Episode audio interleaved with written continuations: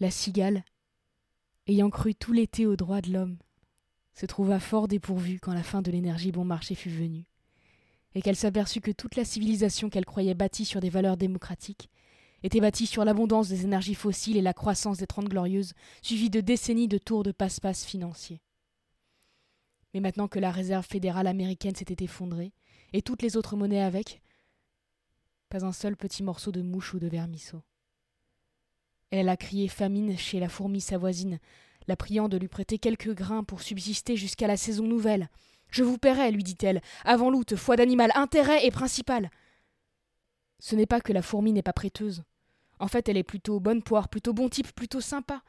Mais elle tient un peu rancune à l'établissement et aux classes aisées votant à gauche qui l'ont traitée comme une nazie parce qu'elle disait tout haut sa peur pour sa patrie.